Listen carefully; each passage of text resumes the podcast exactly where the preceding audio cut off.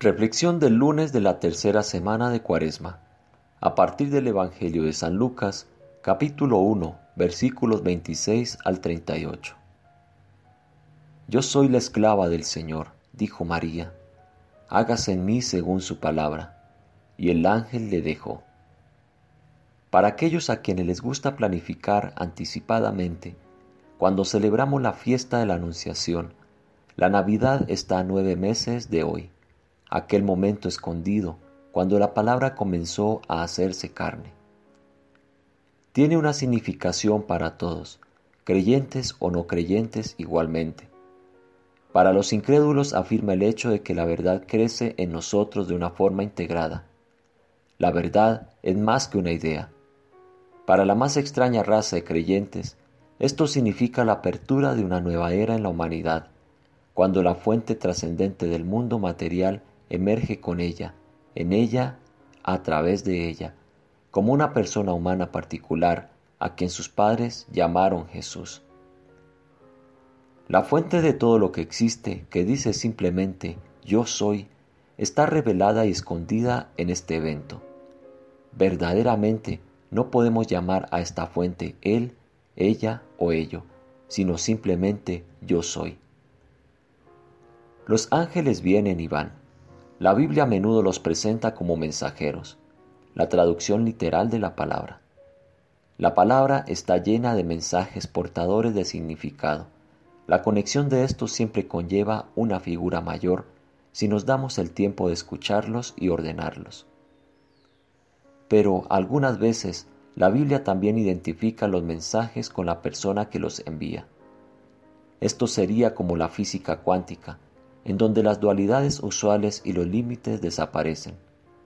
Pueden formarse y reformarse de acuerdo con la naturaleza de nuestros puntos de vista. La objetividad, por lo tanto, lleva a un significado más lúdico. Los prejuicios y la rigidez desaparecen y emerge una nueva forma de ver e interactuar en el mundo.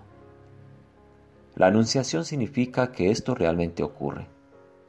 La cuaresma nos ayuda a clarificar nuestra percepción de lo ocurrido, dándonos una óptima distancia y la leal longitud focal para verla influenciando en nuestra vida diaria, así como las partículas atómicas divididas por una gran distancia operan como una. Esto puede ser un poco raro.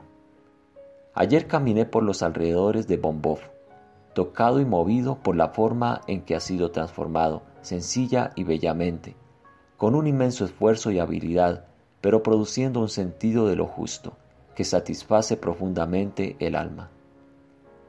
Pensé en los 900 años que pasaron desde que la primera comunidad vino aquí para buscar verdaderamente a Dios y amar al mundo amando al otro.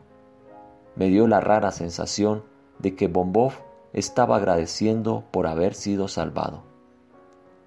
Pensé en las palabras de Isaías, tu gente reconstruirá las antiguas ruinas y levantará los antiguos fundamentos.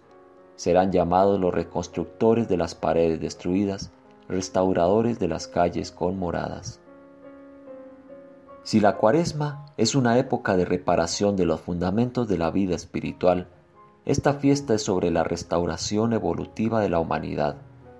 Es otra manera de ver las cosas, Tal vez haya un tiempo de demoler y comenzar desde los despojos, pero una profunda verdad revelada en el tiempo es la continuidad de cosas para reconstruir y restaurar. Tomado de las reflexiones de Cuaresma del padre Lawrence Freeman. Traducción Marta Heimar, WCCM, Paraguay.